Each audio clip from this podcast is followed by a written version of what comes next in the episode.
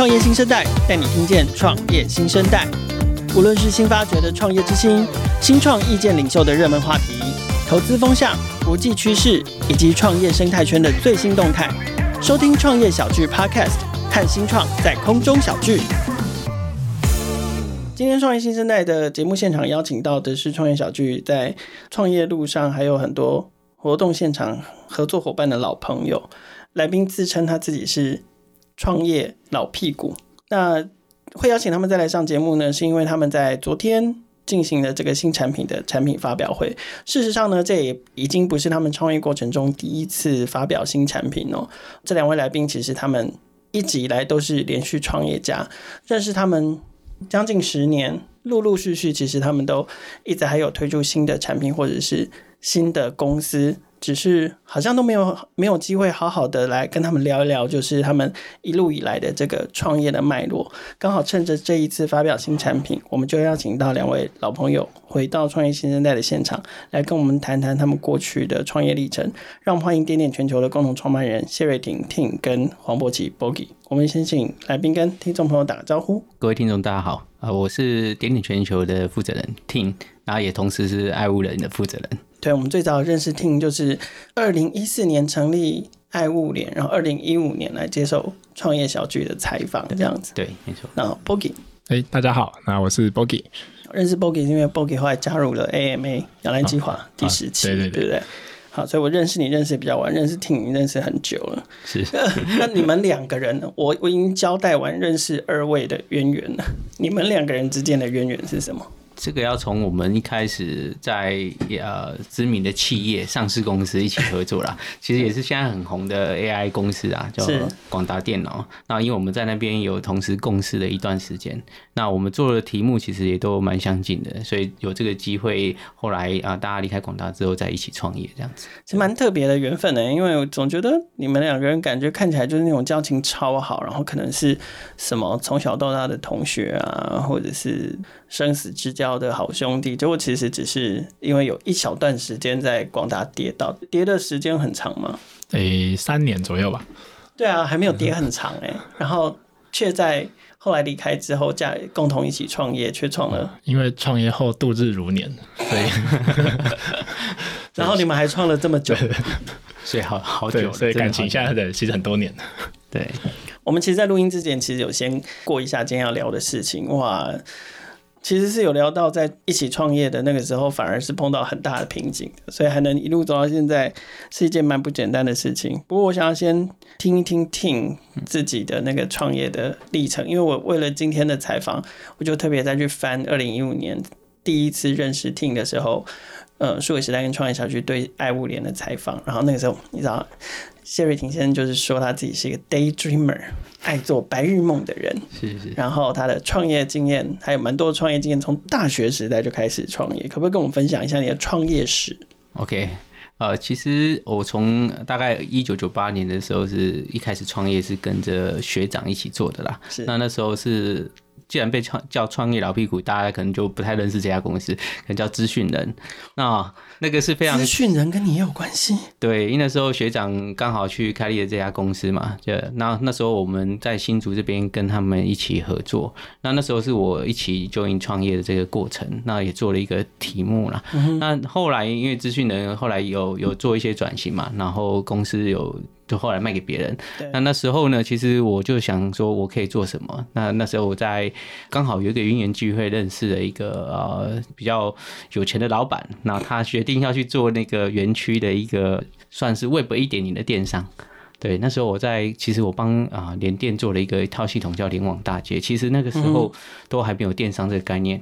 那也没有 PayEasy 这种公司，可是那时候我反而是做员工的福利电商，那时候已经做到营业额大概两亿左右的一个规模啊，所以那时候是我第一次创业，然后做这样的一个题目，理解到整个电商的威力啊，对，让他们公司的整个员工都可以啊使用网络来做这个员工的福利这样子。所以资讯人你比较像是是加入的角色，真正的创业经验是从那个电商联网大街开始，那时候我们帮联电做了一个联网大街这样。对，因为他解决他的问题就很简单，他就是员工有很多福利金啊，他们可能以前过去只能发放票券，是，然后我们希望转换成虚拟的方式啊，透过点数的方式来购买自己想要的产品，所以那时候都市场上都还没有电商，对，对，那我们算是第一个做类似这样的一个模式，所以应该只是说界面跟技术。那时候是非常不成熟的，对，但是但是其实 concept 跟跟现在相比，其实嗯。还是蛮跟得上主流的主流的消费习惯这样。对，就其实那个时候大家都还没有手机啦，大家是用电脑，对，对，所以那个时候也许也是因为这个原因，所以那时候我们在做电商算做的太早。对，那也那个过程，所以经营起来比较辛苦，因为大家使用习惯都还没出来，还在用拨接的时代哦。我们那时候还是用拨接的时代。对对对，有有有，我我们年纪应该是差不多的。对对对。岔题问一下，现在坐在我对面的我们新我们新的这个 Podcast 实习生，请问你出生年纪是？二零零零。二零零零。哦。资讯人是一九九五年成立。时代的眼泪。我做好联网大计的时候，你还没出生。果然是创业老屁股。好，换另外一个人来邀请另外一个人来画当年。那你自己的创业史是什么？哦，好，我我没有那么老屁股啦。对，对我大概是念啊硕士的时候，然后那时候我跟同学一起做了一个就是校园的服务，那可能从呃一些点数啦、票券跟这些可能就是布告栏这样。那后来就是毕业了，然后要去当兵，后来就慢慢淡出这个团队这样。OK，所以就一次创业经验，然后毕业了就去当兵。对对对。然后因缘际会。对，然后因为在刚讲在广达当兵嘛，然后就认识了 Tim 这样。哦，OK OK。然后但是爱物联刚成立的时候，我记得我看那个报道，就是三个人入境，然后听 Tim 说，除了他自己之外，当年接受采访的两位同事。或共同创办的团队，其实到目前为止都还在爱物联里面。对对，可不可以先聊聊爱物联这家公司？就是可不可以带我们回顾一下，你当时成立爱物联是看到什么机会？因为在爱物联之前，你也在广达嘛？是，对啊。那为什么要跳出来创业？其实我在广达待蛮久一段时间啊，将近十一年的时间。那其实，在广达本身自己也是比较想做一些新的突破，所以那时候一路从工程师做到 PM，甚至上工厂去监工啊，然后到后面做 Presale，环游全世界去卖自己做出来的产品。那深深体会到一件事情，其实做硬体这方面的销售啊，可能不是我本身擅长的，反而是在软体服务上是我擅长的。嗯，所以那时候才想说。说看有没有机会出来做一个服务。那那时候其实啊，台湾的那个四九九之乱都还没有出来啦，所以大家对网络的需求其实都是还成本还蛮高的。那我们就那时候成立一个爱物联，就是希望可以帮消费者觉得这个问题，所以我们帮店家建立呃免费的无线网络。嗯，那我们想要透过无线网络的方式来做广告的获利。嗯，只是。我们创业没多久之后，行动网络这件事情的价格就开始一路往下掉。哦，所以人人都有吃到饱的网络的时候，这样的一个设备反而就是呃，要用广告来赚钱就有点困难了。所以那时候我们就找到，哎，那有没有机会直接透过电信商来做企业的网络？所以我们才开始把爱物联转型去跟这些电信商合作，然后主要做的客群呢，就是这些大型的。一些客户，比如说像六福村啊，或者是一些大型像啊特力屋这种大型的企业，然后提供一些我们自己的云端跟产品的 WiFi 的设备的解决方案，这样。对对，那当然，因为这个过程中开始跟 SI 啊搅和了比较久之后，其实我们就发现，哎、欸，其实各地方政府像在建立爱台湾啊，或是这些，对，啊、你们现在做很大的场域，一整个县市的。对，对，我们现在就是在台东县的整个无线网络也是由我们公司啊爱物联这家公司来做提供的，所以我们是因为。看到这机会，我们希望透过云端加啊物联网的设备，来创造一个新的一个服务价值。可是，在这个过程中，我们挑的题目也是最难的，因为你要做设备，代表你资本投入要非常非常高。对，所以我们一开始为什么啊公司差一点倒闭？很多第一个我是买了货，第二个呢，一开始我们又挑了一个很难的题目，因为做云端跟设备 IoT 结合是要投入很多研发成本的。对对，所以那时候在二零一六年的时候，其实过得还蛮辛苦的。那 个那个时候，Bogi Bogi 什么时候加入的？啊，一五年，一五年就等于等于创业的第二年就加入了。对对对。然后，所以那个时候公司还没有开始那么辛苦。嗯，Boki 加入的时候我们还、嗯、还好，对，只是后来因为我们做网络，很多人问我们说可不可以做旅游相关的一些产业啊？对对，那那时候才起了另外一个题目了。那那个题目其实是 To C 的，就不是 To 大 B 了。对对对。那 To C 通常对大家投入成本就是就是广告嘛。所以那时候我们也大量的在投资呃数位广告这一块，然后取得订单。对，所以第二个服务是第二个服务是什么？哦，第二个服务啊，它叫 GoWiFi，那其实就是提供就是旅客上网的服务，可能像我们去日本、韩国、欧洲啊，就会租一个小的 WiFi。可可你们主要是做台湾人出国，还是国外的人来台湾？呃，都有，但是以台湾人出国，我们叫 outbound 是占大多数这样。嗯哼，对。可是这个生意的模式就是你要先砸广告获客之后。嗯然后取得这些订单，只是那时候可能遇到对对，可是可是你们那个时候那么辛苦，为什么还就是做这个题目吗？还做第二个题目？I mean, 就是其实这个厨房不够热，是不是？其实这个一直是我们从爱物联模式转成 GoWiFi 这个很大的差异。第一个是因为 To C 可以做 Prepay。所以我们在现金流量其实上面是健康的哦，我们反而是可以先取得客户的的资金，就消费者的钱啊。对，那可是我做 To B 的话，它的 payment term 其实都非常非常长。对，所以在金流上面是完全两回事。那我们那时候看到，哎，其实这个赚钱毛利上面又够，然后金流速度产生的速度又够快，那我们就哎呀一头热就砸进去这个题目里面这样子。我要来挑拨离间了。Bogi 没有你在加入之后没多久，公司就碰到了一些包含外力的因素、现金周转的因素，然后让公司的营运，甚至是你们个人的财务都发生很大的影响。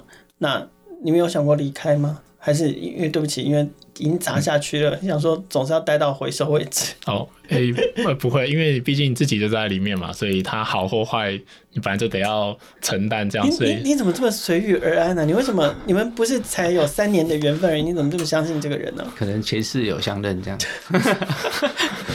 手手翻开来有胎记这样。对，你当时没有想那么多。呃，当初真的是想要赶快把它做起来。我一直很印象很深刻，就有一天那时候财务就跟我说：“哎、欸，老板，公司倒了。”我说：“哈，不不是账上还有钱吗？”补充说明一下，Bogi 后来是陆游的新公司的负责人，是为了负责人。对对对，然后说怎么可能公司账上面就还有钱？说没有啊，你看这个财报，现在公司是负的哦，公司已经倒闭了。我说：“哈，呃，没关系啦。”就是那时候才发现，哎、欸，就是所以才就是很危急，然后想赶快把它这个那个。就是生意，这赶快做好这样。英子怡老师说：“你那时候在看财报吗？”因为这样才认真学什么叫财报，不然以前做工程师嘛，根本不会知道什么财报是什么东西。想想说自己没有领薪水，公司应该就没事吧？这样。嗯，也这个其实不领薪水不是一个好事啊。对 对，因为所有人其实，在没有领薪水的情况下，因为我们都是从广达出来一起创业，其实广达的薪资是非常好的啦。是，所以你这瞬间没有了一个收入，而且还要做支出，这样，因为家庭还是要去支出嘛。所以那个可能之前买的房子房贷蛮重的，这样。嗯，那时候卖了一间房子，瞬间就烧光，还把所有的卡刷爆了，这样。因为广达其实给我很多的信用卡的额度，因为毕竟大公司嘛，可是也都是刷爆了，这样。那怎么转过来的？其实就是在真正最辛苦的是二零一六年啊，那时候我们刚好做了一个题目，就是 GoWiFi 这个题目嘛。那啊，因缘际会认识了一个上市贵公司的老板啊，那他就成为我们的 Angel，投入了一笔资金给我们。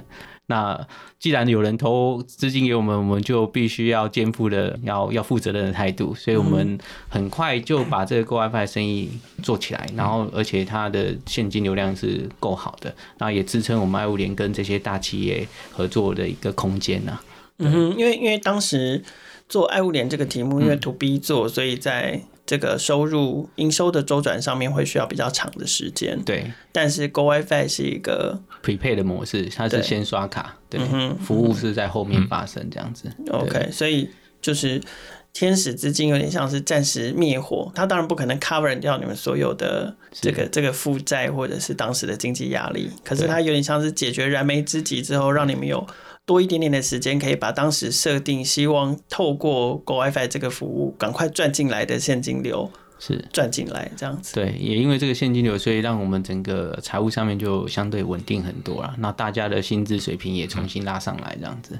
对，嗯、所以我难怪难怪我后来我们因为办大型活动也需要有专业的这个空间内的网络的的服务，然后早上爱物联的时候，那时候问听。爱物联的状况跟这个 GoWiFi 的状况，他都一派轻松，就说嗯，对啊，我们就是又做一个项目啊，试试看啊，就做做看啊，这样子。对，他从来都没有好好的跟我们说过，这背后竟然有这么艰辛跟心酸的一段，就痛苦不不为外人知，这样 自己吃下来。对对，然后然后就是在这样子持续的合作过程中，因为大家也知道，就是我们展会至少一年一度嘛，然后后来还搞到一年两度这样。那在一年一度的过程中，表示我们一年一度都会去麻烦听一次这样子，然后就始终都有保持联系。所以到了二零一九年，好，又跟我们说你们又做了一个新服务。是二零一九年算成立了一家新公司，做了一个新服务，就是快一点。对，快一点，因为这个的确就是大家蛮熟知的一个呃现场点餐的平台。对，嗯，然后这个这个题目又又是怎么来的？就是一开始我们就是一起去吃饭嘛，然后就在点餐排队点餐，然后就是他们是用那种自助点餐机，我们就发现哎、欸、还要排队，然后用起来不是很顺。我想说，因为我们的工程师这样用的这么不顺，那好像可以让它更简单。然后那时候其实每个人都有手机嘛，所以我们就开始做了一个简单的应用，在手机上可以点餐。呃，后来我们又发现说，可是餐厅可能他们不是那么的数位化，因为过去阿联的一个就是 WiFi 的经验，我发现你要给餐厅的这些给小店家的东西要很简单。所以那时候我每次找了好久，然后他说听，我记得听到说在过年的时候，他就说年假，这是他大家在放假，他就说嗯，我到底要怎么做呢？然后就过年后，哎。已经有一个东西可以，其实那是非常辛苦的一件事。大家都在过年，你那时候成家了吗？我我成家，我还有小孩。我在过年的时间熬夜了大概七天的时间吧，去做出了一个这个 prototype。何苦呢？因为总觉得其实创业这件事对我来讲是还好，可是我觉得对做产品这件事我非常有热情，我想要解决一些问题。所以那时候就觉得市场上这么难用的东西都可以用的话，那我应该可以解决这个这个这个困难点啊。所以那时候去。大陆淘宝买了一台 printer，然后自己用云端的方法去解决，让 printer 可以云端接单。嗯哼，然后我们再加上手机的一些网页，就把它做出一个 prototype 来市场。我老婆还坐在我旁边，做了整整一个过年的时间，在帮我调整那个收据的格式最漂亮的模式。我们永远记得那一天，哎，怎么调整是最漂亮的？这个就是快一点的起头，就是在这里，在家做，在家，就像车库创业，其实我是在我老婆旁边创业。太太太帮你调 layout，对 对对。在做产品，然后，小孩就在哭，嗯，小孩就放生他丢到父母家去。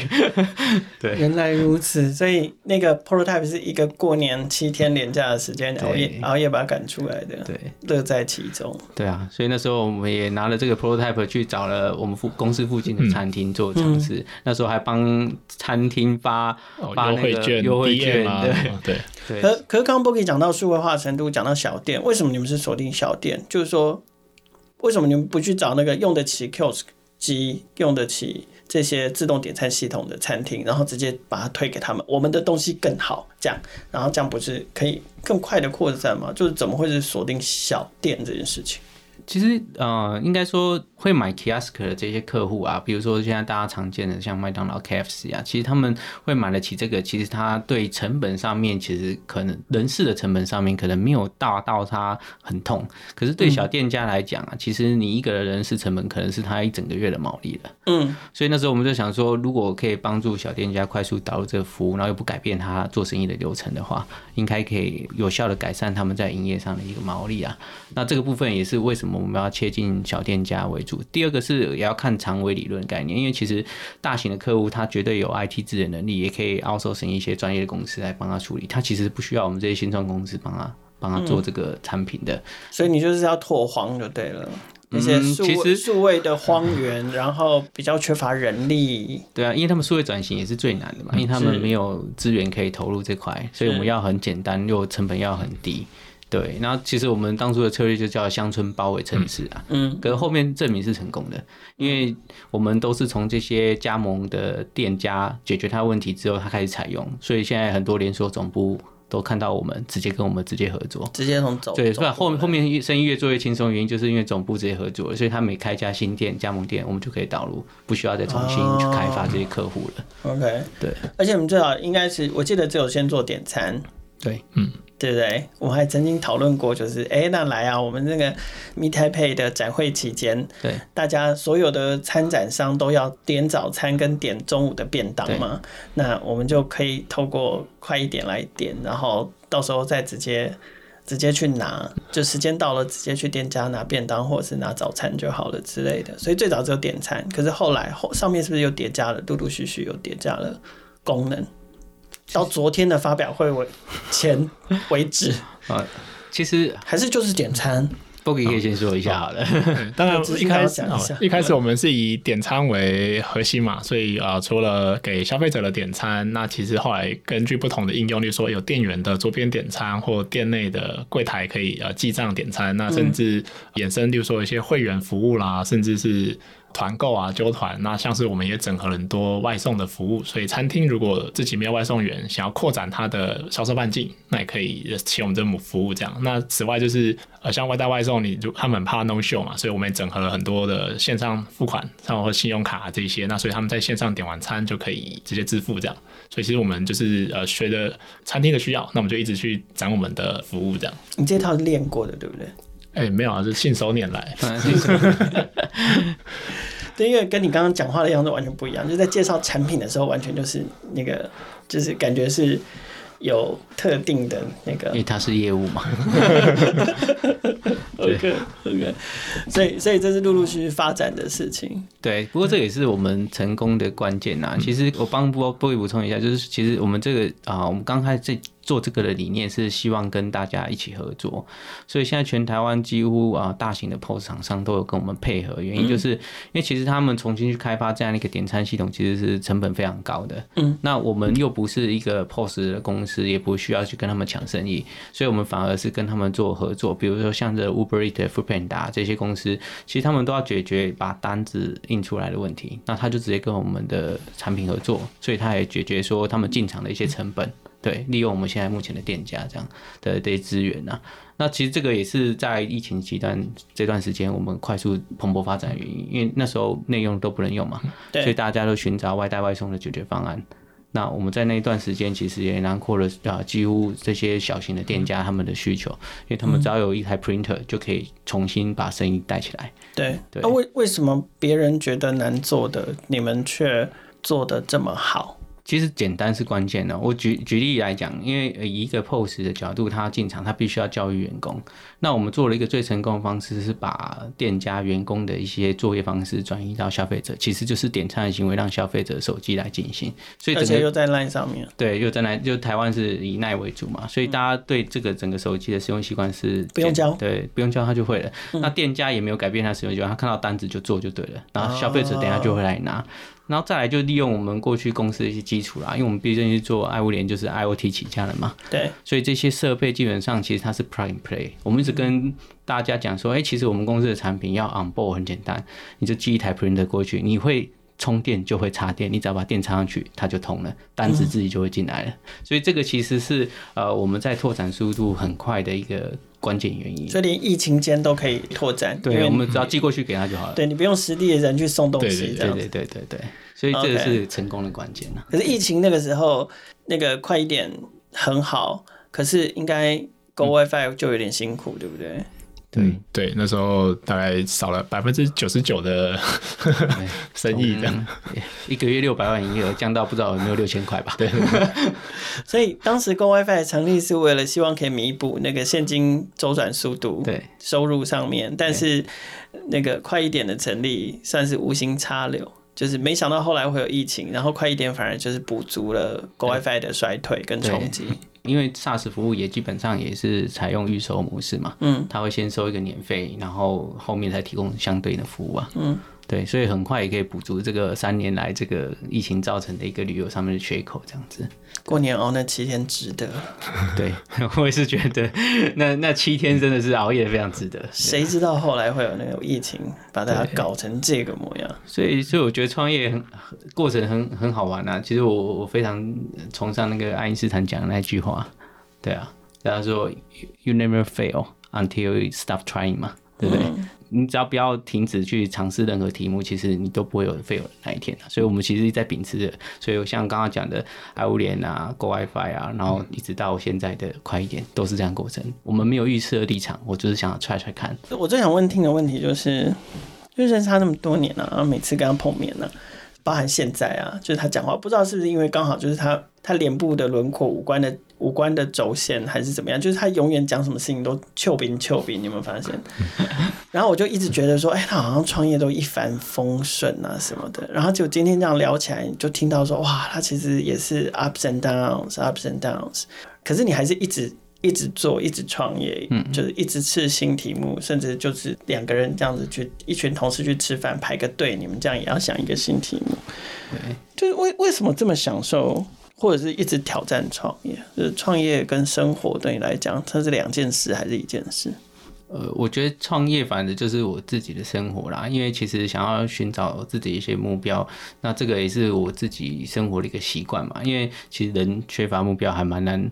不会不知道自己要做什么，因为过去在我也在大公司上过班，那也将近经经历了十一年的时间。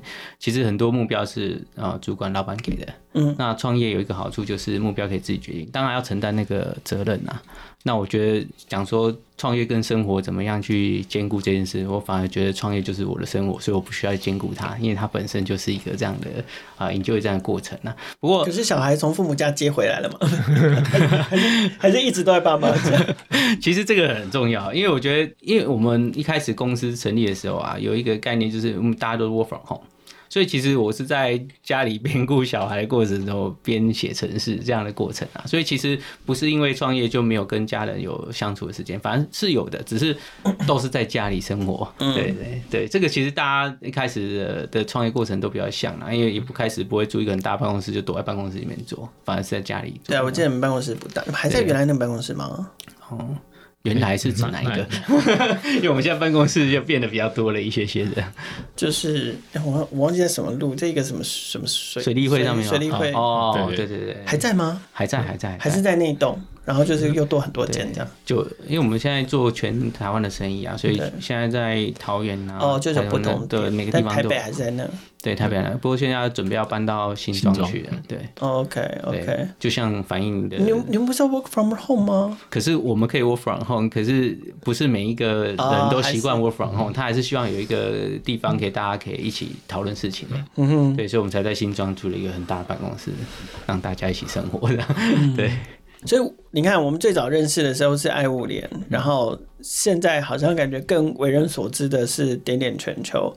那我知道这好像是你们有意识要这样做，甚至在组织上面也做了一些调整跟整并。可不可以跟大家分享一下这一块是是怎么样设计跟变化的？然后大概是什么时候，什么时候开始觉得应该要做这样的调整？其实我们在开始我们在做这个快点题目的时候啊，我们想要尝试一下市场上对快点这个题目，就点餐这个题目有没有兴趣啦。嗯，那那时候当然我们已经做到一定的成绩，可是那时候点点全球这家公司还没有成立。对，那那时候我们试图的想要去跟投资人 pitch，然后看看。他们看我们的看法。那在 pitch 的过程中，其实我们发现我们在解释这个公司的组织啊，做的题目啊，其实在在说明上面其实非常困扰。所以他们都有建议我们说，你们其实应该是要啊把组织重整一下，让大家更了解一下你们这家公司的一个架构，然后你对外说明也比较简单。为什么投资人觉得困扰是什么？因为他会觉得你的做的这些产业。彼此都没有关联，像就是三个对，像陆游是做旅游的，然后啊快一点又是做店家餐饮的，然后我们又爱物联又做大 B 这种，然后每个投资人就要问说，你们公司到底在做什么？在做什么？到底要服务的是什么产业，或者是你们公司到底要赚谁的钱？是是是是，所以我们后来才把这个点点全球这家公司成立起来，成为我们的母公司，然后去持股下面这两家公司，就是爱物联跟路由百分之百持股啊。嗯，对，然后同步也针对。对，就是这个这个组织上面的管理方式做一些调整，这样。OK，就变成一个三角形。把它变成这个三角形之后，你们至少假设你现在要募资，嗯，那你们在说的那个故事，嗯，你们串起来那个 story 会是什么？就会把我们相关的资源，像我们现在对外的一个说明的模式，大家就比较容易理解。因为其实呃，路由数位本身是一家。啊，做算电商的公司啊，其实他是在卖，虽然是旅游 WiFi，可是他透过电商来方式来取得生意嘛，嗯、哼所以他在广数位广告行销能力是非常强的。是，啊，爱物联是基本上是做这个网络基础的建设，infrastructure。对，所以它其实是跟电信商合作这种啊行网加上网的一些设备。是，可是现在因为 SaaS 环境的关系啦，就是大家都一定在店里面一定要有上网的一个。一个设备这样子，那我们反而利用爱物联的基础来来支撑我们现在目前在店家里面进场的一个关键因素，因为其实大部分的 SaaS 业者他们都不会碰到实体的东西，是那反而有这家基础之后呢，我们可以在啊实体的店家上面创造一个新的优势，因为毕毕竟我们碰的就是线下的店家嘛。嗯，嗯对，那这也是我们跟电信通路合作的一个关键。那电信也变成我们的一个 channel。到现在，昨天记者会上面就有提到，我们跟台湾大哥大有合作很多开店方案嘛。这这 Bogi 也可以说明一下，其实。对，就是其实呃，一般可能电信业他们做比较多是那种个人的上网。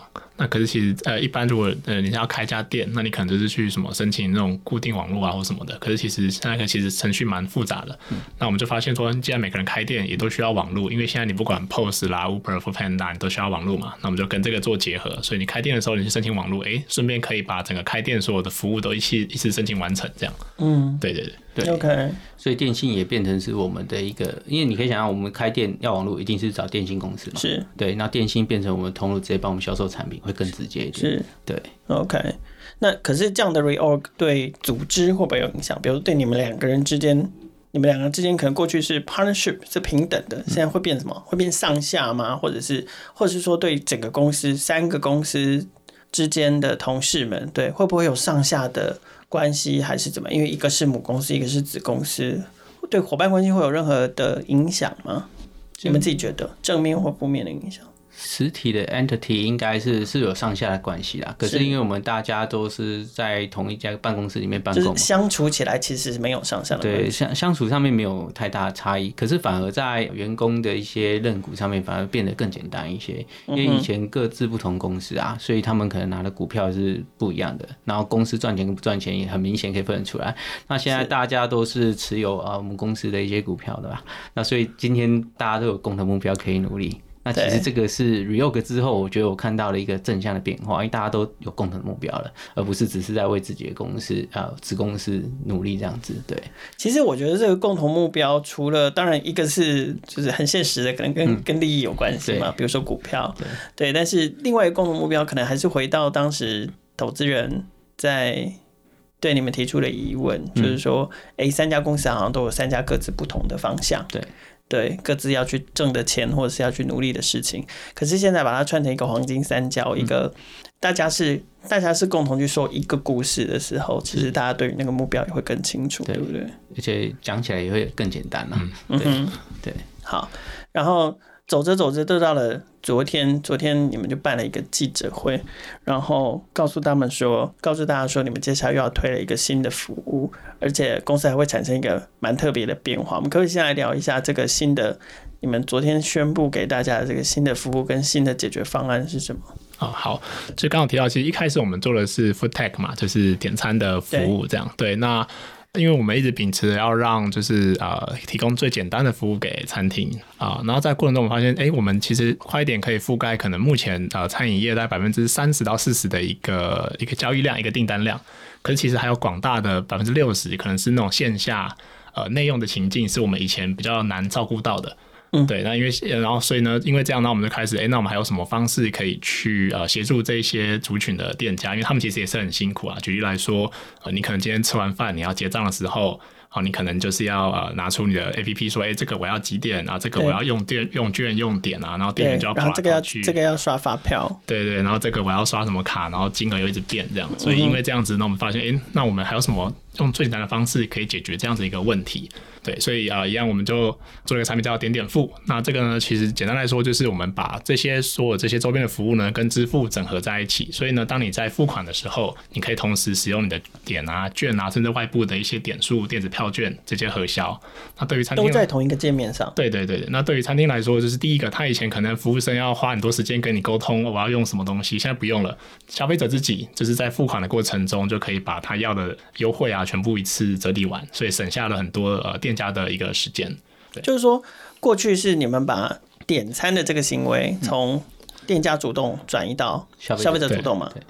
所以你们用相同的概念，接下来付款这件事情、结账这件事情，你们也把它从餐厅主动转向变成消费者主动，对。然后进一步，除此之外，它就是整合在同样都是在点点付的这个概念、这个这个界面底下。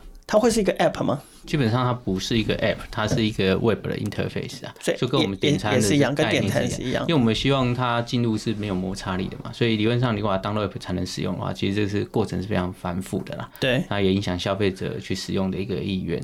对，所以同一个界面底下，然后消费者不但可以主动的结账，然后不管他要完成支付、抵用、几点。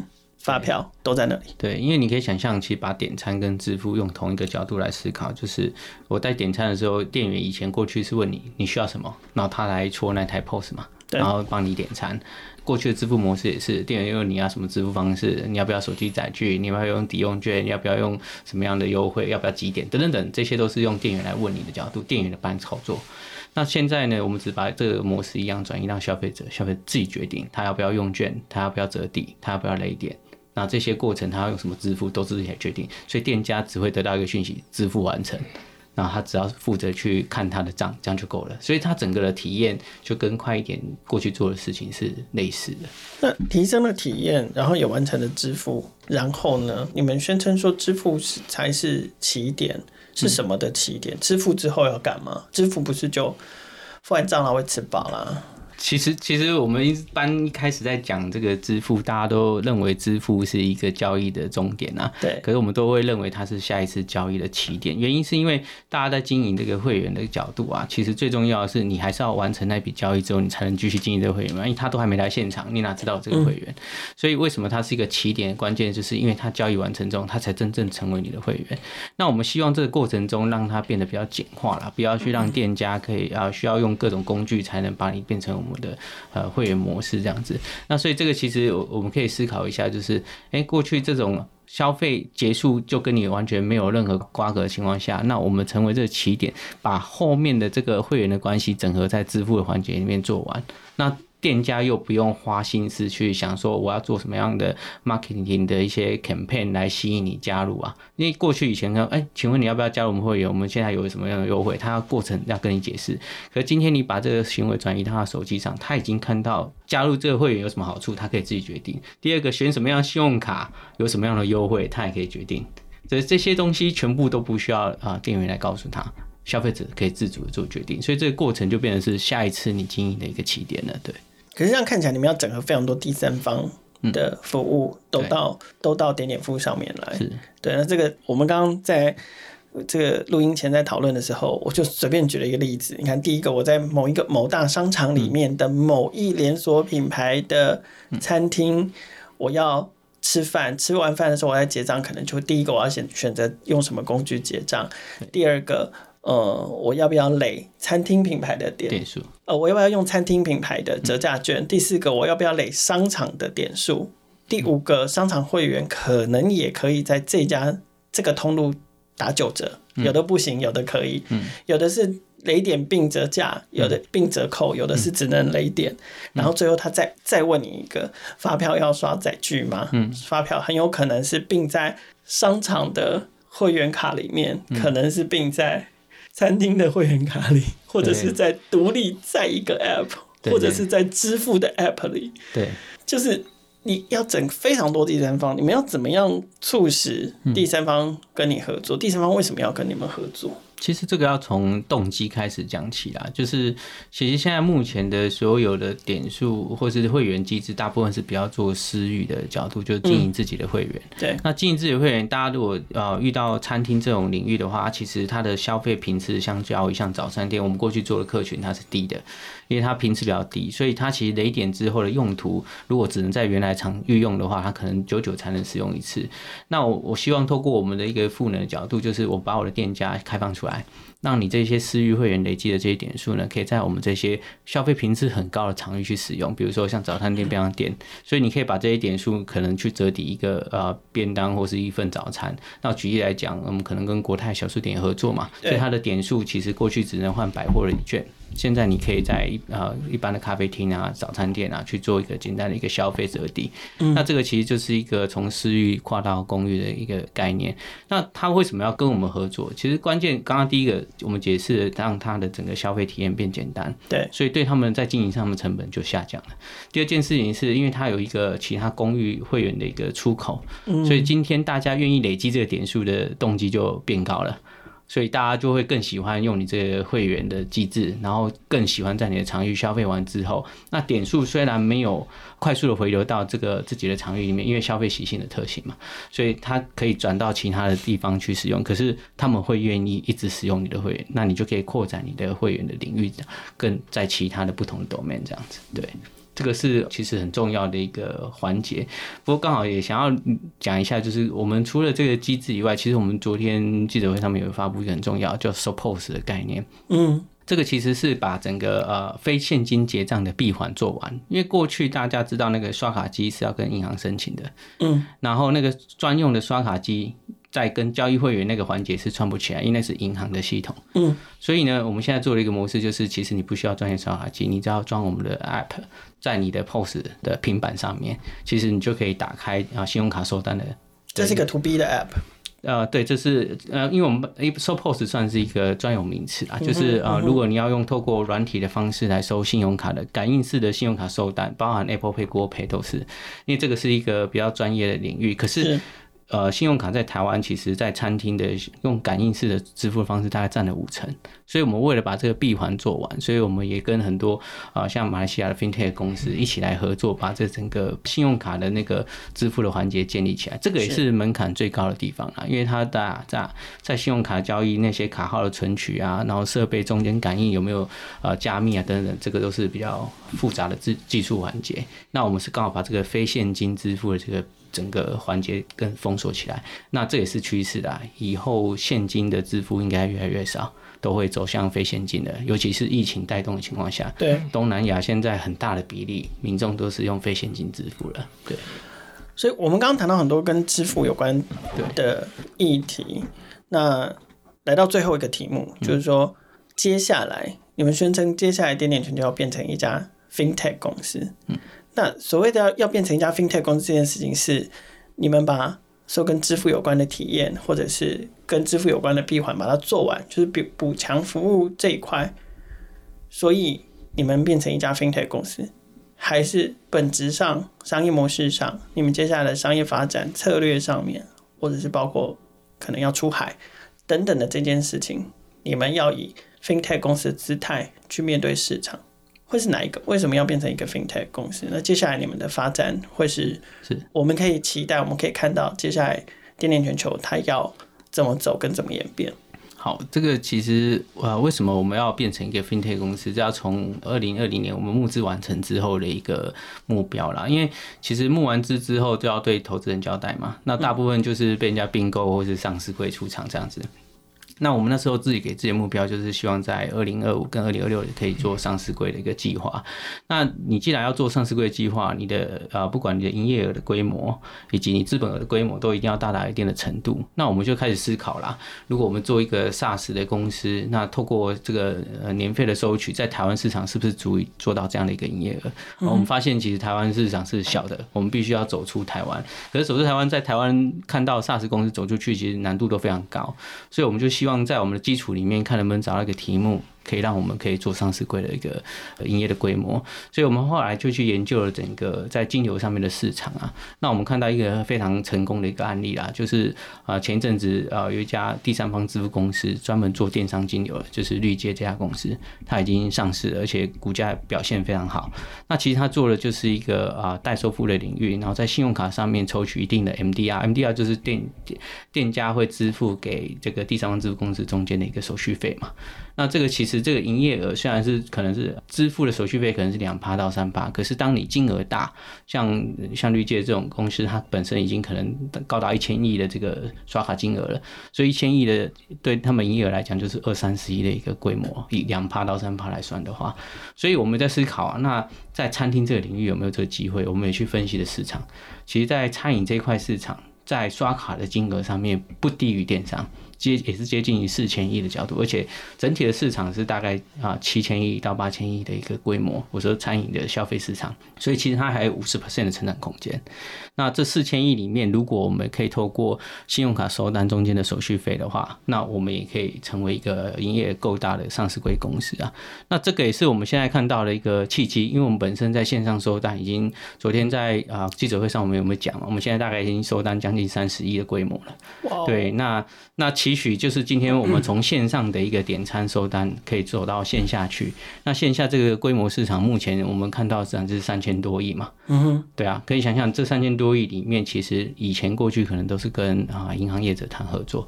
那现在跟我们这种创造价值的一些新的服务去使用的话，那第一个我们可以提高 MDR 的一个收取的费率，第二个它的营业也足以让我们做到上市柜，因为以二三十亿的规模在台湾是可以足以上市柜的。那它的利润其实相对也是一定高的，不然基本上绿界就不会这么赚钱呐。所以我们也在思考怎么样去做成啊。餐饮界的绿界，对吧？